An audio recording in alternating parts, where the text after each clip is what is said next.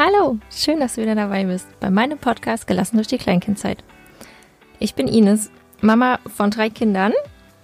Mittlerweile fast alles gar keine Kleinkinder mehr. Ähm, mein größtes Kind hatte diese Woche Geburtstag und ist sechs Jahre alt geworden. Das ist total krass. Genau, und der Jüngste wird jetzt bald drei. Von daher ist er dann auch ganz klassisch raus aus der Kleinkindzeit. Nichtsdestotrotz ähm, mache ich weiter mit meiner Arbeit für, für euch, für unsere Kleinkinder, denn die Kleinkinder liegen mir am Herzen. Ähm, ich glaube einfach, dass da ganz viel Missverständnisse noch da sind, ganz viele falsche Erwartungen an das, was unsere Kleinkinder können oder können sollten. Und deswegen heute der Podcast zum Thema Autonomiephase.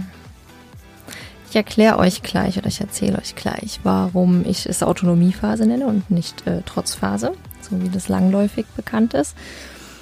Und warum diese Phase, diese Zeit auf der einen Seite sehr, sehr anstrengend ist für uns und unsere Kinder, aber auch sehr wichtig ist.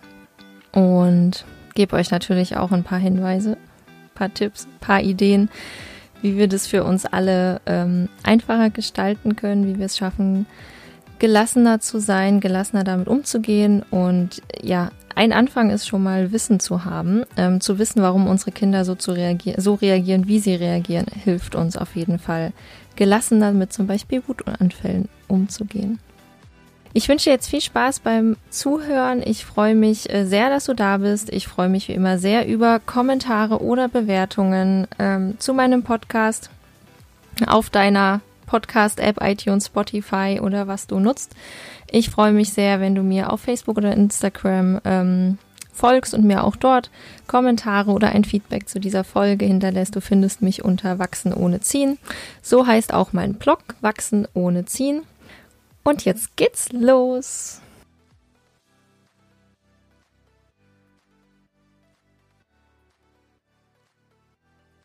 Ich fange mal damit an, oder ich würde gern damit anfangen, warum diese Zeit eigentlich so einen schlechten Ruf hat. Und warum es langläufig auch immer noch als Trotzphase bezeichnet wird und eben nicht als Autonomiephase. Ich glaube, zwei Sachen dazu. Zum einen ist in den letzten Generationen, in den letzten Elterngenerationen, in den letzten jo, 20, 30, 40 Jahren, ähm, da waren so Erziehungsziele wie Selbstständigkeit, eigenständiges Handeln und Denken irgendwie nicht unter den Top 10, wahrscheinlich nicht mal unter den Top 20 genannt. Da ging es einfach noch viel mehr drum um Gehorsam, dass Kinder eben machen, was ihnen gesagt wird, dass sie folgsam sind. Und diese Vorstellung, diese Erwartung an Kleinkinder kollidiert dann eben mit diesem Zeitraum, in dem Kinder mehr und mehr ihre eigene oder eine Eigenständigkeit entwickeln, ja, wenn das, äh, wenn sie sich ablösen von dieser Mama-Baby-Symbiose, immer mehr erkennen, oh, ich bin ja eine eigene Person, ich bin ja gar nicht Mama. Und dann eben anfangen, Selbstwirksamkeit zu erleben und zu erfahren. Und das kollidiert dann ganz oft mit diesen Erwartungen, die wir als Eltern in dem Moment haben. Wenn wir mal schauen, was Trotz eigentlich bedeutet, also im Duden zum Beispiel steht über Trotz, es ist ein hartnäckiger, eigensinniger Widerstand gegen eine Autorität, aus dem Gefühl heraus im Recht zu sein. Und als Synonyme werden dann noch genannt sowas wie Bockigkeit, Eigensinn, Störigkeit, Widerborstigkeit, Dickköpfigkeit. Also alles sehr negativ behaftet.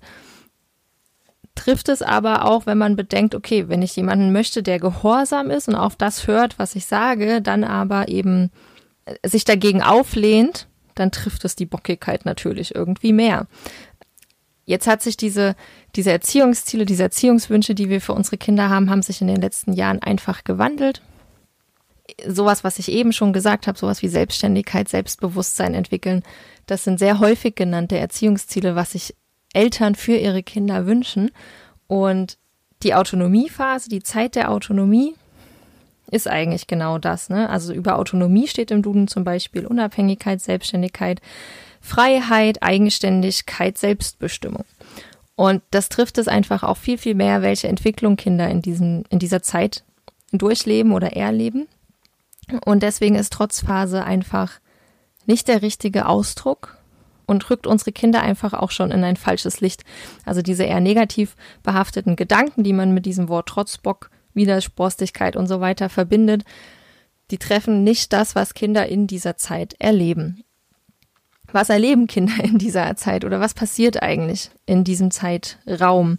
Und wenn ich von Zeitraum spreche, meine ich so das Alter so, ja, das fängt so mit anderthalb, zwei an, also so rund um den zweiten Geburtstag und kann so bis zu drei, vier Jahre gehen, also bis das Kind drei, vier Jahre alt ist. Ähm, das ist so ganz grob der Zeitraum der Autonomiephase. Rein entwicklungstechnisch passiert quasi die Ablösung des Kindes von der Mutter, von der Bindungsperson hin zu eben, ah, ich bin ein eigenständiger Mensch, ich kann eigenständig handeln und wenn ich etwas tue, dann passiert daraus etwas oder die Nachahmung wird angestrebt, also dass Kinder Dinge sehen, vorgemacht bekommen, vorgelebt bekommen und das nachmachen wollen. In Konflikt dazu steht dann ganz oft die eigene motorische Fähigkeit, die noch nicht so weit ist. Sowas wie beim Anziehen zum Beispiel, also sich alleine anziehen wollen, es aber motorisch einfach noch nicht hinbekommen, sich die Socken über den Fuß zu ziehen. Oder motorisch beziehungsweise aufgrund der Körpergröße noch nicht an alle Schubladen zu bekommen oder noch gar nicht die Kraft haben, eine Schublade, die ein bisschen schwerer ist, so wie bei einer Kühlschranktür zum Beispiel, wo so ein Widerstand ist, ähm, die noch gar nicht aufzubekommen. Oder eben an Dinge nicht ranzukommen, die weiter oben sind. Ähm, darüber habe ich auch schon mal in den Grenzen-Podcast gesprochen. Also in den ersten Podcast-Folgen, dass unsere Kinder da halt immer wieder Grenzen erleben aufgrund ihrer körperlichen und motorischen Fähigkeiten. Das steht im Konflikt zu der Eigenständigkeit entwickeln und was noch im Konflikt steht, sind oft die Erwartungen, die wir als Eltern haben. Das hatte ich ja auch eben einleitend schon mal gesagt, das ist nämlich schon immer so. Deswegen wurden die Kinder auch bisher als trotzig und bockig beschrieben. Aber selbst wenn wir mit so einem offenen, bedürfnisorientierten Blick dran gehen, wenn wir sehen, dass das Kind gerade eine Entwicklung durchmacht und diese Entwicklung auch unterstützen und begleiten wollen, haben wir immer noch oder ganz häufig einfach das Problem, dass unsere Erwartungen vom Ablauf eines Tages zum Beispiel, unsere Zeitpläne, unsere Termine in Kollision damit sind, was das Kind gerade vorhat so einfache Dinge wie wir wollen schnell los. schnell ist mit Kleinkind eh immer schwierig, ne? Ähm, also schnell los zum Einkaufen zum Beispiel oder auf die Arbeit in den Kindergarten. Und das Kind möchte sich jetzt aber unbedingt alleine anziehen. Das dauert dann halt eine Weile länger und oft sind wir vielleicht nicht ganz so geduldig, wie wir das gerne hätten.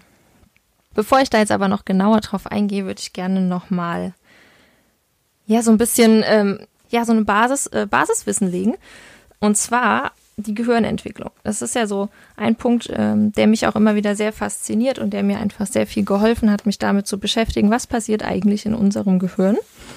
Und ähm, was passiert zum Beispiel bei, beim Kleinkind oder was ist beim Kleinkind eigentlich los im Gehirn? Ähm, fangen wir mal damit an, dass das Gehirn des Kleinkindes natürlich noch gar nicht fertig entwickelt ist. Also es entwickelt sich noch, es ist noch gar nicht fertig ausgereift. Da, äh, da passieren oder entstehen noch ganz, ganz viele Verknüpfungen miteinander. Ja, also das Gehirn ist noch gar nicht fertig entwickelt. Und das ist es übrigens auch erst mit Mitte 20, Anfang Mitte 20 irgendwann. Also ich habe da auch schon mal unterschiedliche Zahlen gehört, aber so Mitte 20 äh, trifft es da, glaube ich, kommt am nächsten Ganz, ganz vereinfacht, also wirklich sehr, sehr vereinfacht gesagt. Also falls jetzt irgendwie Neurowissenschaftler oder Neurochirurgen oder sowas zuhören, nimmt es mir nicht übel. Ähm also ganz, ganz vereinfacht besteht unser Gehirn aus drei verschiedenen Bereichen. Es gibt einmal einen emotionalen Bereich, dass da unsere Emotionen verankert sind. Dann gibt es den ähm, rationalen Teil.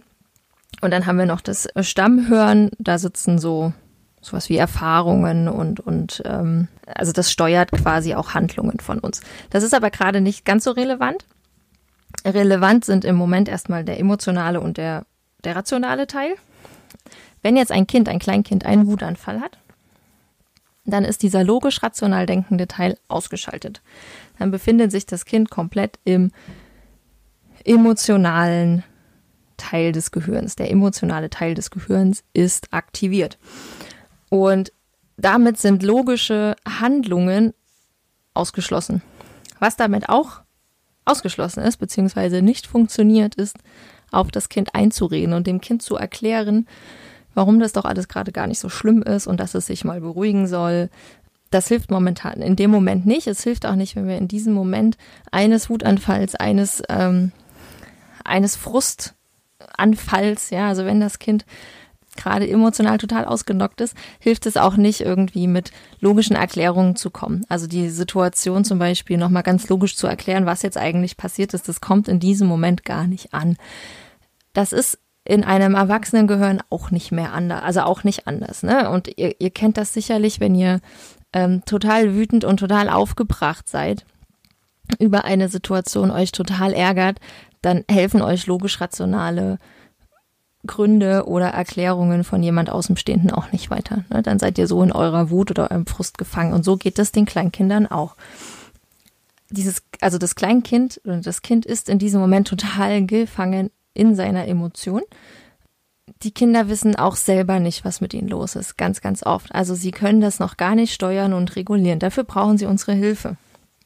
Und das habe ich auch im letzten Podcast zum Thema Trost gesagt und das würde ich euch auch empfehlen, euch den Trost-Podcast dann nochmal abschließend anzuhören, wenn ihr das noch nicht getan habt.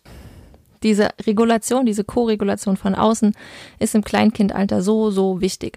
Wir müssen unseren Kindern helfen, aus diesen, aus dieser emotionalen Fahrt wieder rauszukommen. Ne, wir müssen ihnen helfen, sich zu regulieren um aus diesem Frust und aus dieser Wut wieder herauszukommen.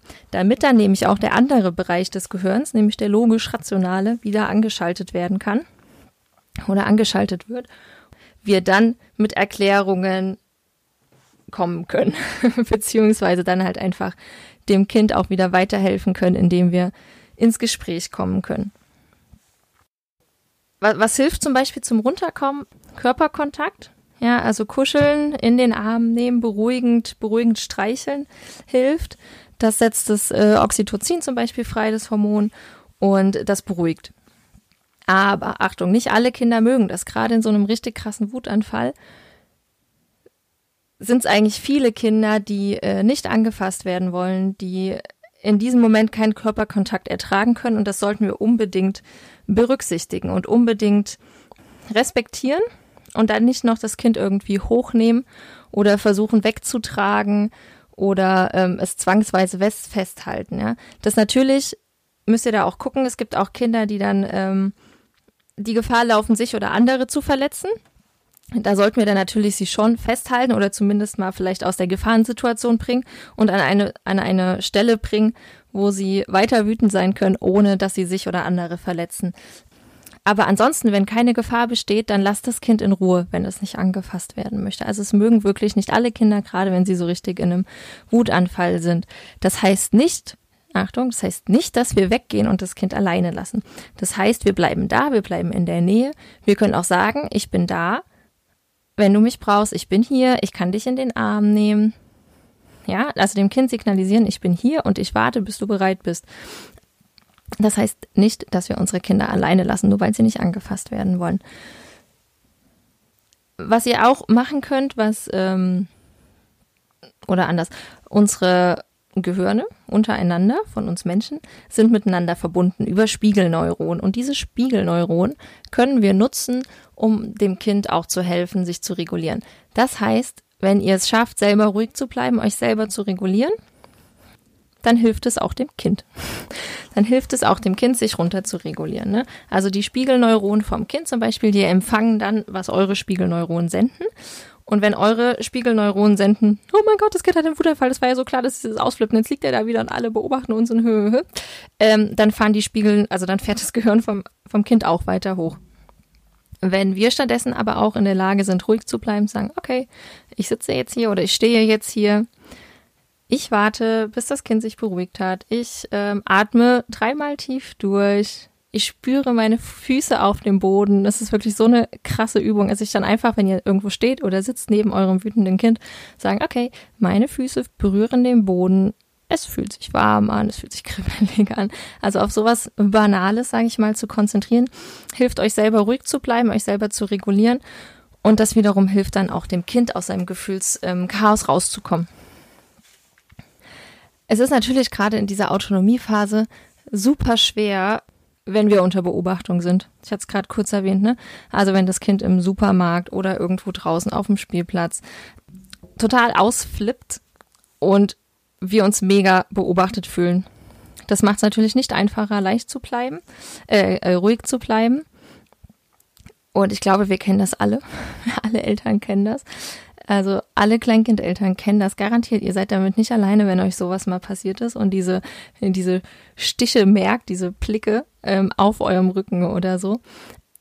Ich glaube, das ist echt auch eine Konzentrationssache oder eine Übungssache, das auszublenden und wirklich versuchen, bewusst bei dir und bei deinem Kind zu bleiben und es auszublenden. Ja, weil im Zweifel sind die Leute, die euch beobachten, andere Eltern, die das auch alle schon mal durchhaben. Und vielleicht haben die auch einfach in dem Moment nur ganz, ganz viel Mitgefühl für euch und finden es gar nicht schlimm, dass da dein Kind gerade wütend ist. Ne? Man hört ja aber auch immer wieder so Geschichten aus dem Supermarkt oder so, wo dann ältere äh, Leute eben Sprüche bringen wie, ja, ja, bei uns hätte sowas nicht gegeben und so. Ne, ja, sowas dürft ihr halt dann freundlich wegnicken oder sagen, ja, gehen Sie da, gehen Sie weiter, vielen Dank für den Kommentar. Ja, das ist, ähm, das ist wirklich eine Übungssache, sowas auszublenden und eben bei uns selber zu bleiben. Und das Kind macht das in dem Moment ja auch nicht mit Absicht. Also der macht, das macht es nicht, um dich jetzt irgendwie im Supermarkt zu blamieren vor allen Leuten. Ja, das hatten wir ja auch schon mal. Also das Kind handelt ja nicht gegen dich, sondern für sich und ist in dieser Situation eben gerade selber komplett krass überfordert. Ein schöner Ansatz, den ich auch selber sehr, sehr viel mit meinen Kindern praktiziert habe oder auch noch praktiziere, ist ähm, das Spiegeln der Gefühle. Das ist so ein bisschen Ansatz aus der Therapie. Das Paraphrasieren nennt man das da auch. Und zwar wiederhole ich nicht das Gesagte in dem Fall vielleicht nicht, aber das, ähm, das Geschehene. Ne? Also du bist gerade sehr wütend, weil der Keks zerbrochen ist. Du bist gerade sehr wütend, weil du deine Schuhe nicht angezogen bekommst das Ganze eben ohne Bewertung, sondern ich wiederhole einfach und stelle das nochmal in den Raum. Gerne auch da eben mit dem Gefühl, welches das Kind vermeintlich gerade hat, so dass das Kind eben auch lernen kann, zukünftig einzuordnen, was ist gerade mit mir los, weil das wissen die Kinder ja noch gar nicht, die verstehen das ja noch gar nicht, die werden so von ihren Gefühlen übermannt, die wissen noch nicht, dass das Wut ist, was sie da gerade empfinden und die wissen auch noch nicht, was das ausgelöst hat. Und wir können ihnen dabei helfen, indem wir das Geschehene dann in Worte fassen. Das hilft auch während so einem Wutanfall, das einfach ganz neutral zu benennen. Oft hilft es, dass das Kind sich beruhigt. Also das ist, ich glaube, es ist einfach dieses, dieses gesehen werden, ne, dieses anerkannt werden. Ah, da ist jemand, der merkt, was gerade mit mir los ist und das hilft schon zu beruhigen. Es ist ja auch oft so, dass wir eben nicht verstehen, was gerade los ist, beziehungsweise wir nicht verstehen, warum das gerade so einen Weltuntergang für das Kind bedeutet. Ähm, und ich glaube, wir müssen es auch gar nicht verstehen. Also wir müssen nicht verstehen, warum jetzt der zerbrochene Keks irgendwie eben, ja, die schlimmste Sache am Tag ist. Wichtig ist, dass wir einfach anerkennen, dass das für das Kind gerade schlimm ist und es, die Gefühle des Kindes in dem Moment anzunehmen, dass es das gerade voll doof findet uh, und das zu sehen. Und es geht auch gar nicht darum, dass wir immer Lösungen finden. Also klar hilft es manchmal, dass wenn wir einen zerbrochenen Keks haben, wir einen neuen anbieten, aber nicht immer, weil meistens ist es dann genau der Keks, ja, oder der erste Keks oder einfach die Trauer darüber, dass beim Packung aufmachen der Keks zerbrochen ist, weil das eben nicht den Vorstellungen des Kindes entspricht. Das entspricht nicht dem, was eigentlich gerade hätte passieren sollen. Ganz oft brauchen wir keine Lösung, sondern wir müssen einfach nur da sein und sagen, ah, du ärgerst dich gerade voll über den Keks. Und dann dürfen wir trösten. Wenn das Kind das möchte, dann dürfen wir trösten und es annehmen. Und dann ist das so. Dann ist diese Situation so. Wir brauchen aber keine Lösung. Und ich finde, das ist auch ziemlich erleichternd für uns Eltern, dass wir nicht immer eine Lösung brauchen, sondern dass wir einfach nur da sein müssen, in Anführungszeichen. Weil dieses einfach ist es natürlich nicht. Es ist super, super anstrengend. Es ist super anstrengend, ein Kleinkind oder auch mehrere Kleinkinder im Alltag durch diese Gefühle zu begleiten. Das ist super emotionale Arbeit und die wird auch ganz, ganz oft nicht gesehen. Ich weiß, dass das, ganz oft nicht gesehen wird. Und das ist auch was, was wir selber schwer in Worte fassen können, wenn wir am Abend mega erschöpft sind, weil wir keine Ahnung, wie viele solcher Anfälle wegen einem falsch, äh, wegen einem zerbrochenen Keks oder einem falschen Becher oder der falschen Hose oder ach, den zu eng Schuhen oder ich weiß es nicht. Ne? Es gibt ja so viele Dinge. Die besetzte Schaukel auf dem Spielplatz. Also es gibt ja einfach mega viele Dinge im Tag, Alltag eines Kleinkindes, die zu Frust führen können. Und es ist super, super, super emotional anstrengend, das zu begleiten als Eltern.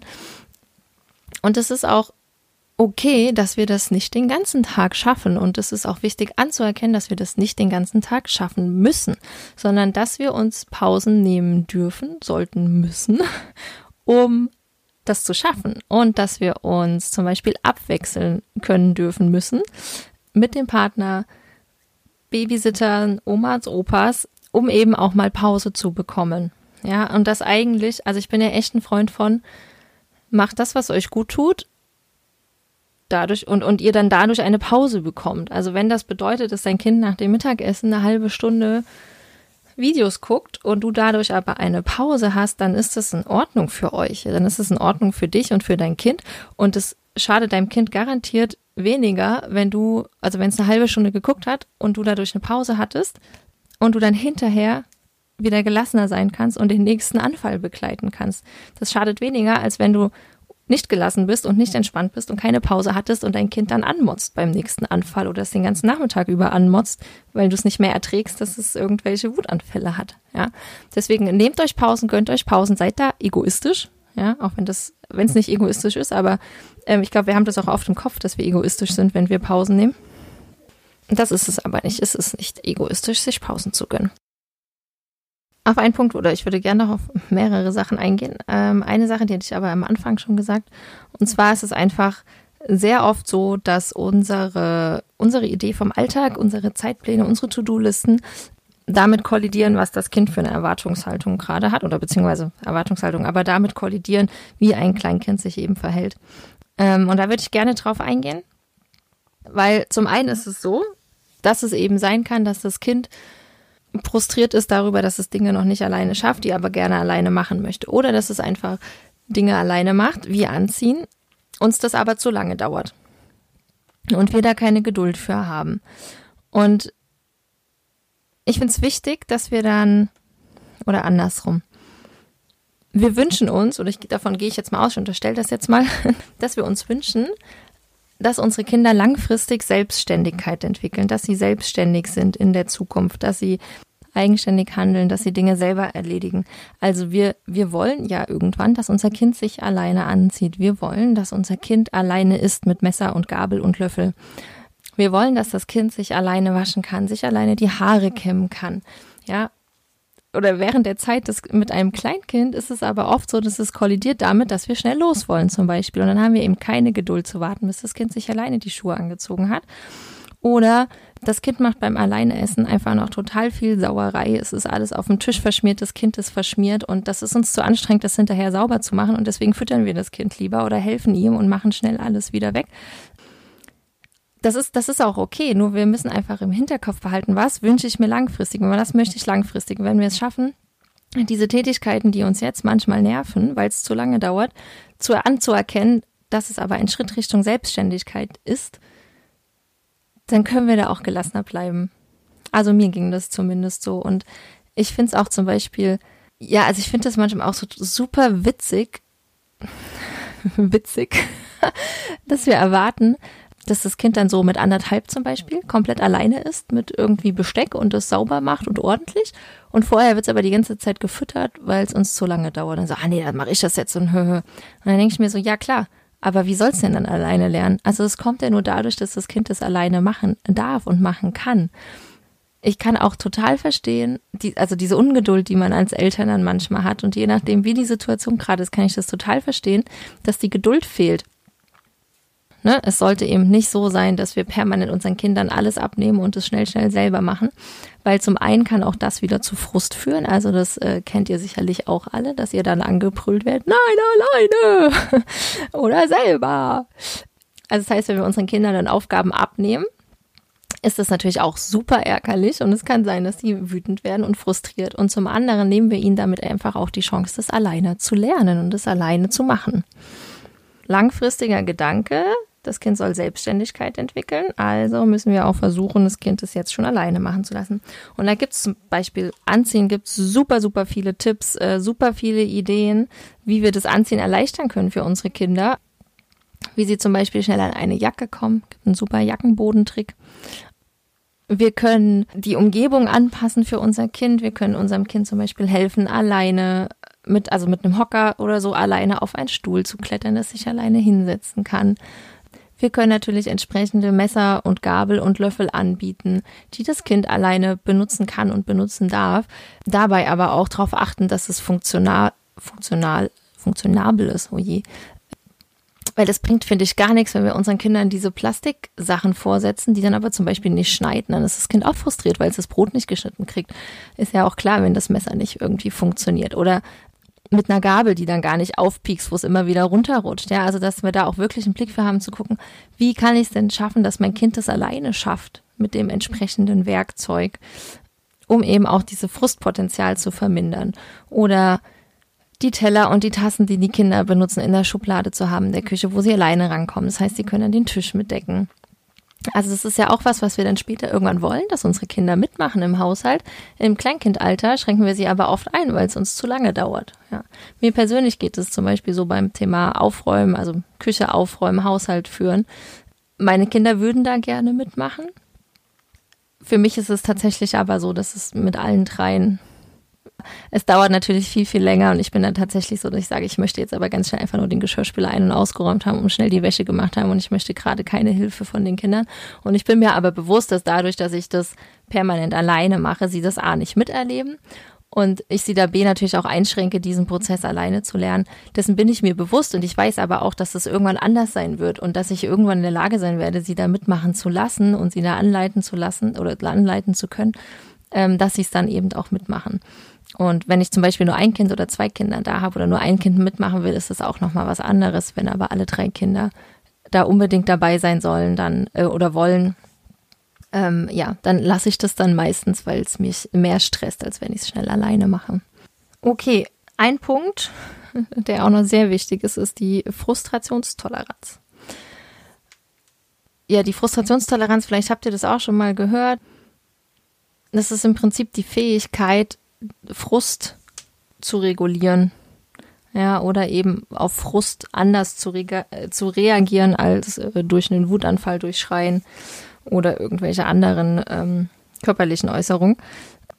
Diese Frustrationstoleranz, also wirklich dieses, diese Fähigkeit, Frust bewusst zu steuern, bildet sich erst so im Vorschulalter. Also dann fängt es an, dass Kinder das kontrollieren können, steuern können und ähm, sie dann auch eben in der Lage sind, mit Frust umzugehen. Das heißt, unsere Kleinkinder können das noch gar nicht. Also unsere Kleinkinder werden wütend und werden frustriert, einfach weil sie noch nicht in der Lage sind, es anders zu machen, weil ihnen im Prinzip nur diese eine Strategie zur Verfügung steht, nämlich wütend zu werden, auszuflippen, auf den Boden zu werfen, rumzuschreien. Wie stark das ausgeprägt ist zum Beispiel, ist auch keine Erziehungssache, ist kein Rückschluss darauf auf äh, elterliche Fähigkeiten oder so. Also wenn du ein Kind hast, was super krass wütend wird, was super gerne laut ist, was sich wirklich auf den Boden wirft, was irgendwo dagegen trommelt und voll ausflippt, dann hat das absolut null zu sagen über deine elterlichen Kompetenzen, sondern das ist viel mehr eine Charaktersache des Kindes, wie ausgeprägt das ist. Kinder sind unterschiedlich. Ich habe drei Kinder. Ich habe drei Kinder durch die ähm, Autonomiephase, durch die Kleinkindzeit begleitet. Und die waren alle komplett unterschiedlich. Die sind alle komplett unterschiedlich mit Frustration umgegangen. Das hat absolut nichts damit zu sagen oder darüber auszusagen, wie ich das oder meine, wie ich und mein Mann das ähm, gehandelt haben oder wie konsequent wir waren oder unkonsequent wir waren, sondern das ist eine Charaktersache und es ist mir auch echt wichtig, das hier zu erwähnen, weil wir oft uns ja auch verantwortlich dafür fühlen. Ne? Also wenn unser Kind ausflippt, wenn unser Kind sauer wird, wenn unser Kind ähm, zum Beispiel haut oder Sachen wirft, weil es sich aufregt, dass wir uns dafür verantwortlich fühlen, dass unser Kind das nicht macht oder dass wir irgendwas falsch gemacht haben, weil unser Kind das so krass macht, alle anderen Kinder aber scheinbar nicht. Dem ist nicht so. Also es hat einfach nichts damit zu tun, wie wir unser Kind erziehen, wie wir unser Kind begleiten, sondern es ist viel mehr eine Charaktersache. Und das merkt ihr dann auch, wenn ihr mehrere Kinder habt, wenn ihr Geschwisterkinder habt, dann merkt ihr das, dass das einfach nichts damit zu tun hat. Mm, und da anschließend dran, ich glaube, ich hatte es auch schon mal in der einen oder anderen Folge erwähnt, wir dürfen diese Wut nicht persönlich nehmen. Ja? Also zum einen nicht uns dafür verantwortlich fühlen, dass unser Kind so ist, wie es ist und ähm, dann aber auch nicht persönlich nehmen. Also wenn unser Kind wütend wird, wenn unser Kind frustriert und sauer ist, das fällt vielen von uns nicht leicht. Das hat damit zu tun, dass wir es auch oft selber nicht so erlebt haben und es anders erlebt und anders kennengelernt haben. Viele von uns haben nicht erlebt, dass ihre Gefühle okay sind. Ich hatte es ja am Anfang schon gesagt, so die in den letzten Jahren, äh, Jahrzehnten gab es einfach ganz andere Erziehungsziele und eben der Gehorsam stand da auch noch mit an vorderster Stelle und da waren natürlich negative Gefühle nicht erwünscht und da war sich so ein Aufbeugen quasi, ein Dagegensein nicht erwünscht und es wurde unterdrückt. Negative Gefühle wurden ignoriert. Ja, durften halt nicht sein. Das heißt, dass viele von uns es einfach nicht kennengelernt haben, unsere eigene Prägung uns da oft im Weg steht. Und das ist auch, ich sag mal, gar nicht schlimm, weil wir können da nichts für, ne? Aber wir können versuchen, das jetzt zu ändern, uns selber ein Stück weit zu heilen und das eben nicht weiterzugeben an unsere Kinder. Und das sind eben nicht, es ist eben nicht nur diese Erkenntnis, dass, dass wir das vielleicht nicht durften, dass es bei uns anders war und dass es dann deswegen auch extrem schwierig ist, die Wut unserer Kinder anzuerkennen. Also nicht selten ist es so, dass äh, Mamas oder Papas sehr getriggert davon sind, wenn Kinder ausflippen, wenn Kinder wütend werden sondern es sind dann auch noch ganz viele Glaubenssätze, die wir oft im Kopf haben. Ja, so das klassische, die tanzen uns auf der Nase rum oder das werden Tyrannen und wenn ich jetzt nachgebe, dann wird das immer so sein. Diese, diese Glaubenssätze, von denen müssen wir uns auch verabschieden. Wir müssen versuchen, diese aufzulösen und loszuwerden und zu erkennen, dass sie eben nicht die Wahrheit sind. Ja, dass es nicht, dass es einfach nicht stimmt, dass Kinder uns auf der Nase rumtanzen, wenn wir ihren Willen nachgeben. Also das ist ja, das ist ja auch tatsächlich was, was so uns vermittelt wird. Wenn man dem Willen, dem Willen des Kindes nachgibt, dann wird es ausgenutzt. Ja, dann wird es, dann wird uns das Kind halt auf der Nase rumtanzen und dann wird es ein Tyrann. Das ist, das ist halt einfach nicht so. Ich ja, ich habe das schon so oft gesagt, man kann es aber einfach auch nicht oft genug sagen, dass halt genau der Gegenteil der Fall ist, ja, dass eben Bedürfnisse, die erfüllt werden, verschwinden. Und unerfüllte Bedürfnisse verschwinden nicht. Und also wenn ich dann zum Beispiel von Eltern lese, von Mamas lese, dass sie sich total getriggert fühlen durch die Wut des Kindes, weil sie es anders nicht erlebt haben, weil sie das so erlebt haben, dass ihre Wut nicht okay ist, dann denke ich mir, das allein ist doch schon Grund genug, es jetzt anders zu machen und zu sagen, ich möchte das meinem Kind so nicht mitgeben, dass das total viel Arbeit ist und mega anstrengend ist, sich selber zu heilen und die eigenen Glaubenssätze aufzulösen, während man ein Kleinkind oder mehrere Kleinkinder begleitet das weiß ich selber aus Erfahrung, dass das krass anstrengend ist, ja, und dass das uns auch nicht von Anfang an immer gelingt und das muss es auch gar nicht, sondern das sind einfach Schritte, die wir gehen und die wir gehen, ähm, die wir gehen können und dann gibt's da auch Rückschläge und das ist okay und diese Rückschläge müssen wir uns dann auch selber vergeben. Wisst ihr, unsere Kinder, unsere Kinder geben jederzeit das Beste und das so oft sagen wir das und so oft äh, denken wir, okay, das Kind, das Kind kann gerade nicht anders und das Kind kriegt, gibt gerade in dieser Situation das Beste, was es kann. Und genauso sind, ist es auch für uns Eltern. Genauso ist es für uns auch. Wir geben auch jederzeit das Beste, was wir gerade können. Und wenn das Beste in diesem Moment ist, dass wir nicht in der Lage sind, unser Kind zu begleiten durch den Wutanfall, sondern aus dem Raum rausgehen und irgendwie durchatmen oder weinen müssen, weil alles so krass anstrengend ist, dann ist das in diesem Moment unser, unser Bestes und dann ist das okay. Wir sind dann auch okay. Punkt. Mm also nochmal, ne, unsere Kinder, die weinen und schreien und schlagen nicht, weil sie uns ärgern möchten, sondern weil sie schlichtweg gerade keine andere Möglichkeit haben, ihre Gefühle zu, zu kanalisieren, ihre Gefühle rauszulassen, mit ihren negativen Gefühlen umzugehen oder mit dieser, mit diesen kräftigen Emotionen. Ja, also Wut ist ja einfach eine ganz krasse Emotion und die haben noch keine, keine andere Möglichkeit, diese zu kanalisieren und sind in diesem Moment genauso überfordert wie wir. Ja, ich denke mir dann auch immer, also wenn mein Kind jetzt schon so krass drauf ist, so krass wütend ist, so emotional, dass es irgendwie um sich schlägt und schreit und weint und Tränen rauskommen. Und das für mich anstrengend ist, dann denke ich immer, wie krass anstrengend muss das gerade für das Kind sein, ja. ihr kennt das vielleicht auch, also es ist ja nicht selten, dass Kinder nach so Wutanfällen einschlafen, weil das einfach krass emotional anstrengend war. Richtig krass emotionale Arbeit, ja, genauso wie wir abends total erschöpft vom Begleiten der Kinder sind, ist so ein Wutanfall für das Kind auch mega anstrengend und deswegen auch, selbst wenn die Kinder sich in diesem Wutanfall nicht anfassen lassen möchten, dann hinterher immer anbieten zu kuscheln, zu sagen, komm, wir kuscheln jetzt und beruhigen uns, ne? Du kannst in meinem Arm liegen, ich streichel dich, was Beruhigendes erzählen, so dass die Kinder die Möglichkeit haben, dann runterzukommen und zu, wieder zu entspannen, ja, und aus dieser Achterbahnfahrt rauszukommen.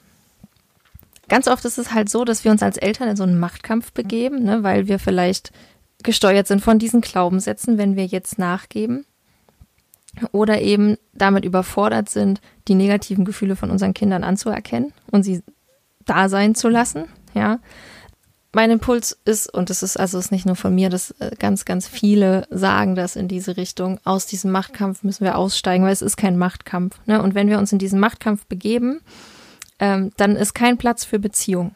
Wenn wir in einem Machtkampf sind, können wir nicht in Beziehung sein. Wenn wir darauf bestehen, dass das Kind jetzt irgendwas macht oder wir irgendwas durchziehen wollen, dann ist da kein Platz für Beziehung und das belastet die Eltern-Kind-Beziehung, das belastet das Vertrauen. Ja, also da, wo Macht ist, hat Vertrauen, Beziehung keinen Platz. Deswegen müssen wir aus diesen Machtkämpfen aussteigen. Und ganz oft stehen uns halt unsere Glaubenssätze, wie gesagt, dadurch im Weg. Und dann hilft es uns, wenn wir uns aber anschauen, okay, um was geht's mir gerade? Also wirklich in diesem Moment, wenn, wenn euer Kind sauer ist, wenn ihr irgendwas von eurem Kind erwartet, was das Kind gerade nicht leisten kann, dann dich selber fragen, um was geht's mir eigentlich gerade? Was will ich gerade? Und äh, meine Antwort war ganz oft, ja, ich will jetzt, dass das Kind das macht, was ich gesagt habe. Und das ist Machtkampf. Das ist Machtgehabe. Dann will ich durchsetzen, dann will ich Gehorsam haben. Und eigentlich will ich das ja nicht. Das ist nicht das, was ich will. Das ist nicht das, was ich in meiner Erziehung und meiner Begleitung meiner Kinder erreichen möchte. Und dann kann ich da aufhören. Dann kann ich sagen, ah, okay, nee, dann mache ich das jetzt nicht. Weil das ist gerade doof. Und das Kind zeigt mir das gerade sehr, sehr deutlich mit seiner Wut, dass es das doof findet. Und dann darf ich quasi auch innerlich so einen Schritt zurückgehen, vielleicht auch äußerlich, wenn es euch hilft, einen Schritt aus dieser Situation rausgehen und sagen, okay, mir geht's gerade um Macht, mir geht's gerade um Gehorsam, das ist aber nicht das, was ich langfristig will. Was kann ich dann machen? Und gerade größere Kinder kann man dann super fragen, was können wir jetzt machen? Und dann einfach erstmal gucken, was kommt. Und dann auch da gilt dann wieder, ihr müsst da nicht sofort eine Lösung haben, sondern im ersten Schritt hilft es zu erkennen, was sind denn meine Glaubenssätze, die mich steuern? Was steuert mich denn? Und dann können wir die nach und nach auflösen und reflektieren. Was sollten wir noch unbedingt berücksichtigen in der Autonomiephase? Ganz wichtig, Kooperationsbereitschaft. Also unsere Kinder wollen mit uns kooperieren, immer. Die wollen kooperieren. Wenn sie das nicht mehr können, oder wenn sie das nicht können, dann können sie es eventuell nicht mehr, weil die Kooperationsbereitschaft aufgebraucht ist. Und im Laufe eines Tages braucht die sich halt immer mehr auf die Kooperationsbereitschaft. Mm, und das sollten wir berücksichtigen. Da kommt es auch wieder ganz drauf an, wie ist dein Kind, wie ist der Charakter des Kindes. Und dann kannst du danach gucken, wie du den Tagesablauf anpasst. Kindergartenkinder zum Beispiel, die mehrere Stunden in der Betreuung sind, die haben schon ganz, ganz, ganz, ganz, ganz, ganz viel kooperiert. Und da geht dann meistens auch nichts mehr nachmittags. Da ist dann irgendwie fertig. Das sollten wir berücksichtigen und an den Nachmittagen halt nicht noch irgendwelche Termine reinlegen. Oder wenn ihr merkt, ihr habt Termine nachmittags, es funktioniert aber einfach nicht mehr, dann die wieder zu streichen, den Tagesplan anzupassen. Vielleicht hilft es euch, wenn ihr dann erstmal eine Stunde zusammen spazieren geht, im Buggy, in der Trage, ähm, ich habe auch mal irgend, von irgendwem gelesen, ich weiß gerade gar nicht mehr, wer das war. Die hat nach dem Kindergarten grundsätzlich erstmal eine halbe Stunde mit den Kindern im Auto gekuschelt, um zum einen diesen, diesen Nähe- und Beziehungstank wieder aufzufüllen und zum anderen, um dem Kind zu helfen, so diesen Stress abzubauen nach dem Kindergarten, um runterzukommen. Ne? Und danach ist es auch wieder besser. Dann können wir, können wir von unseren Kindern auch nochmal erwarten, vielleicht zu kooperieren. Und ich meine, der Tag ist ja noch nicht rum nach dem Kindergarten. Selbst wenn ihr keine Aktivitäten habt, folgen dann ja noch so Dinge wie nochmal anziehen, umziehen, waschen, Zähne putzen, Haare kämmen, essen, ne? Das sind ja auch Dinge, wo unsere Kinder bitte noch kooperieren sollen. Und das dürfen wir halt nicht vergessen, dass diese Kooperationsbereitschaft, diese Kooperationsfähigkeit im Laufe des Tages einfach aufhört. Das heißt, wenn ihr euch wundert, warum gerade nachmittags ganz oft ähm, die Luft raus ist, dann könnte das daran liegen. Und dann äh, dürft ihr mal überlegen, wie ihr euren Tag vielleicht anders gestalten könnt, mehr Pausen einplanen könnt, Dinge oder Zeiten, wo ihr Kraft sammeln könnt und aber auch eure Kinder Kraft sammeln können und runterkommen können oder ganz bewusst Dinge einplanen, wo das Kind entscheidet. Das kann zum Beispiel auch der Weg vom Kindergarten nach Hause sein, dass ihr da euer Kind entscheiden lasst, wo das lang läuft, wie lange es dauert, dass ihr halt mit dem Kind dann irgendwelche Steine und Blätter anguckt, statt zu sagen, komm, komm, weiter, weiter, weiter. Also, dass ihr da bewusste, bewusste Zeiten habt, bewusste Dinge habt, wo das Kind entscheiden kann. Und so, dass das quasi diese Kooperation nicht ausgereizt wird bis zum Schluss, sondern dass ihr mit eurem Kind kooperiert und das Kind entscheiden lasst. So, wenn ihr, wenn ihr wisst, dass euer Kind gerade sehr viel Wert auf Eigenständigkeit legt, dann plant euch extra Zeit ein. Ich weiß, dass da viele auch so, oh, echt jetzt? Das ist, es ist halt nur eine nur eine Phase. Also es ist ein Zeitraum, der vorbeigehen wird. Ja, und wenn ihr eurem Kind die Möglichkeit gebt, diese Eigenständigkeit auszuleben, dann verschwindet es halt auch irgendwann. Also das heißt, verschwindet irgendwann, aber dann ist es irgendwann gesättigt davon, dann ist es okay und dann kann es halt auch ganz viel, ganz viele Dinge und dann gehen diese Dinge auch schneller. Also sowas wie ins Auto einsteigen. Ähm, das kennt, glaube ich, auch jeder und kam auch letztens wieder bei einem meiner Instagram-Posts ähm, als Kommentar, was mache ich denn, wenn mein Kind immer noch ewig lange durchs Auto touren möchte? Ich kenne das selber mega, mega gut. Und ich glaube, das kennen ganz viele. Also ich habe noch keinen Elternteil getroffen, das das nicht kennt. Ja, versucht euch extra Zeit einzuplanen. Geht halt irgendwie zehn Minuten früher ans Auto und lasst das Kind alleine einsteigen und lasst es alleine in den Sitz krabbeln und lasst es versuchen, sich alleine anzuschnallen, ja. Das hört auch wieder auf. Und wenn ihr keine Zeit habt, weil es wirklich super eilig ist oder ähm, ihr eh schon irgendwie einfach zu spät dran seid, ich meine, sowas kommt ja vor, dann dürft ihr das eurem Kind halt auch klar mitteilen. Ihr dürft natürlich nicht erwarten, dass das Kind das dann jetzt sofort einverstanden ist. Ja, da sind wir wieder bei Kooperationsbereitschaft. Wie viel Kooperationsbereitschaft ist zum Beispiel noch da? Und dann könnt ihr halt versuchen oder müsst ihr halt versuchen, irgendwie einen Weg zu finden, wie es funktioniert. Und ich bin ja total dafür, auch einfach authentisch zu sagen, dass ich gerade genervt bin und dass ich gerade keine Lust habe, hier auf äh, zehn Minuten neben dem Auto stehen und warten, bis alle fertig sind, sondern dass ich jetzt wirklich schnell los möchte. Und dann dürfen wir unseren Kindern auch was anbieten und sagen, okay, wenn wir jetzt schnell los können und irgendwie das erledigen müssen, was mir gerade wichtig ist, der Termin, was auch immer, hinterher können wir noch auf den Spielplatz, wo ihr unbedingt hin wollt. Und ich schub's euch so lange auf der Schaukel an, wie ihr Bock habt, ja.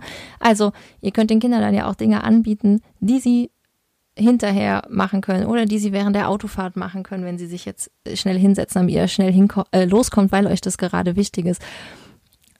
Weil, weil das, das beruht ja auch wieder auf Gegenseitigkeit. Also wenn ihr in der Lage seid, auf eure Kinder Rücksicht zu nehmen, zu sagen, okay, ich sehe, dir ist es gerade total wichtig, dass du deine Schuhe alleine anziehen möchtest. Ich warte hier so lange, bis du es geschafft hast. Ähm, dann schafft das Kind das ja auch irgendwann zu sagen, okay, ich sehe, Papa, Mama, es ist gerade super wichtig, dass wir schnell los können, dann setze ich mich jetzt hin und mache mit. Wisst ihr, was ich meine? Das, das ist ja dieses Vorleben auch wieder. Wenn wir unseren Kindern zeigen, okay, ich nehme Rücksicht auf dich, dann können die es auch irgendwann schaffen, Rücksicht auf uns zu nehmen. Natürlich im Rahmen ihrer kognitiven Fähigkeit. Also bei einem einjährigen Kind ist es halt einfach noch nicht so, wie dann aber vielleicht bei einem Vierjährigen. Und ihr werdet irgendwann ein vierjähriges Kind haben. Also wir legen jetzt halt auch so ein bisschen die Grundsteine für später, ne? Und das, was wir uns für später wünschen und so wie, wie wir das später haben möchten und so wie wir jetzt mit unseren Kindern umgehen, das wird halt irgendwann auch zurückkommen. Deswegen versucht extra Zeit einzuplanen bei so Sachen wie ins Auto einsteigen, bei selber anziehen, bei selber waschen wollen. Eine Sache, die auch super häufig vorkommt, wo Eltern so ein bisschen sind, ja, hm, weiß jetzt nicht, wie ich mit umgehen soll, ist dieses, ah ja, dann sage ich jetzt irgendwie nein und dann äh, grinst mein Kind auch noch so frech. Dann lacht es mich auch noch an. Kennt ihr? Kennt ihr bestimmt, ne? Ist eine ganz normale menschliche Reaktion oder beziehungsweise sogar eine Reaktion von Primaten. Man kennt es nämlich aus Beobachtungen von Affen, dass es eine Beschwichtigungsgeste ist. Also wenn Affen wissen oder dein Kind in dem Fall dann weiß, okay, ist gerade irgendwie blöd, komische Stimmung, ich habe was falsch gemacht, in Anführungszeichen, irgendwie ist das nicht so erwartet, dann wird gegrinst, gelacht. Das ist eine Beschwichtigungsgeste, weil Lachen beschwichtigt. Ja, also das ist kein freches Grinsen, das ist kein, mein Kind will mich jetzt verarschen, weil es jetzt auch noch lacht, sondern das ist ein Versuch der Beschwichtigung. Und darauf dürft ihr dann auch eingehen, sagen, ah ja, okay, ich merke, es ist gerade blöde Situation, du merkst es auch gerade, ähm, was können wir denn jetzt anders machen oder ist gerade doof gelaufen, ne? Oder du wolltest es nicht, also auch wenn irgendwie Missgeschicke passiert sind. ähm, und das Kind dann so lacht, so, hey, hey, dann könnt ihr auch sagen, ah, du wolltest es nicht. Hm, okay, ist jetzt passiert, komm, wir machen es schnell wieder sauber. Ja. Ähm, genauso das, das Angucken unseres Kindes, wenn es ähm, zum Beispiel hingefallen ist. Also wenn ein Kind irgendwo stürzt und dann sucht es erstmal Blickkontakt und dann fängt es an zu weinen. Da kommt ja dann auch ganz oft dieses, ah ja, es heult jetzt nur, weil ich hingeguckt habe. Nee, das heult, weil du irgendein Signal gesendet hast. also, das ist eine, nennt sich soziale Rückversicherung, dass die Kinder den Blickkontakt zu uns suchen, um herauszufinden, also um diese Situation einzuordnen quasi. Und das Signal, was wir dann senden oder das, was wir rüberbringen, das speichern sie dann ab als, ah, okay, war jetzt schlimm oder war nicht schlimm. Das heißt, bei einem, ich sag jetzt mal einem leichten Sturz, wenn ihr das einordnen könnt und euer Kind trotzdem erschrocken zu euch guckt, dann könnt ihr auch aufmunternd nicken und sagen, ah, bist hingefallen, komm, geht weiter, ne? Hast du dir wehgetan. Ähm, wenn ihr dann, wenn ihr halt auch mega erschrocken seid, dann wird das Kind auch mega erschrecken. Und da geht es jetzt auch gar nicht um richtig oder falsch, sondern es geht nur darum, diese Reaktion, die ihr dann irgendwie vermittelt, die übernimmt euer Kind natürlich. Und auch dieses, also dieses Gucken, wenn ich hingefallen bin und dann weinen, wenn mich jemand sieht, das hat halt nichts mit, ähm, ey, ich mache das jetzt nur, weil Mama endlich guckt und jetzt kann ich weinen, sondern das hat vielmehr was mit einer Rückversicherung zu tun und diesem, ah, ist da jemand und wie schätzt der andere diese Situation ein?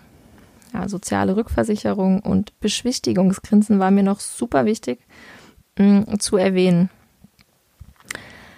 So, jetzt bin ich aber, ich habe schon wieder ganz viel geredet, wird wieder eine lange Folge. Vielleicht zum Schluss nochmal zusammenfassend, was kann, was hilft, ja, oder wie kommen wir gelassener durch diese Autonomiephase, durch die Zeit der Autonomie.